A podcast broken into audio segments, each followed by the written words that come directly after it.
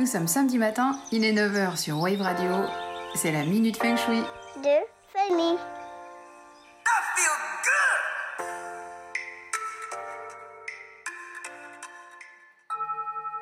Aujourd'hui, je vais vous parler des jardins d'inspiration Feng Shui en vous expliquant en quoi les jardins Feng Shui sont différents des nôtres, quelles fonctions ils peuvent avoir et comment on peut les concevoir avec des règles de base pour qu'ils génèrent du bien-être. Il faut savoir qu'autrefois, c'était les principes confucianistes et taoïstes qui régissaient la création d'un jardin et visaient à représenter la perfection de la nature et l'unité des êtres humains. Donc là-bas, le jardin et la maison ne font qu'un.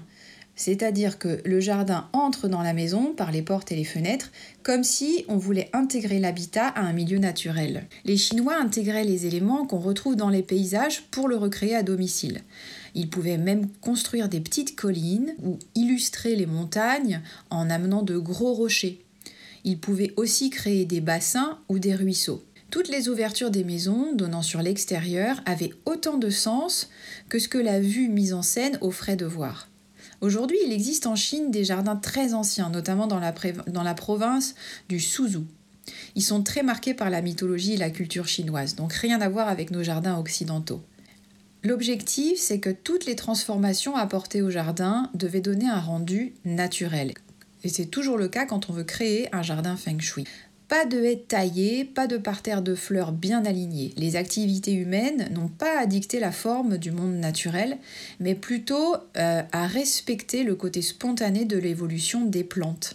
Tout change au rythme des saisons et des conditions climatiques. Donc on est vraiment bien loin des jardins japonais zen ou des jardins de Versailles où tout est tiré au cordeau.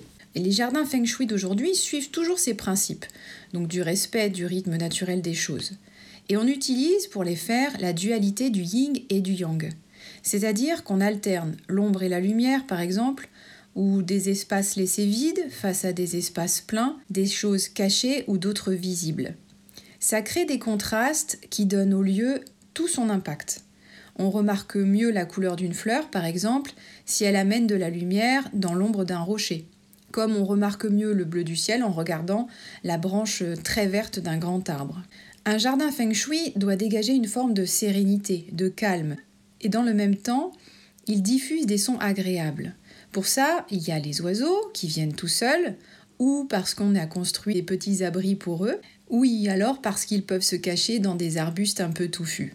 Il y a aussi des carillons éoliens en bambou ou en métal qui réagissent au vent, ou une fontaine dont l'écoulement de l'eau apaise, ou des éléments architecturaux qui donnent de la perspective, ou comme en Chine, les portiques, qui sont appelées portes de lune, vous invitent à découvrir d'autres parties du jardin. Même si vous habitez en appartement ou si vous avez un petit balcon, vous pouvez aménager un petit coin de verdure avec des plantes aromatiques, des galets ou des végétaux en pot.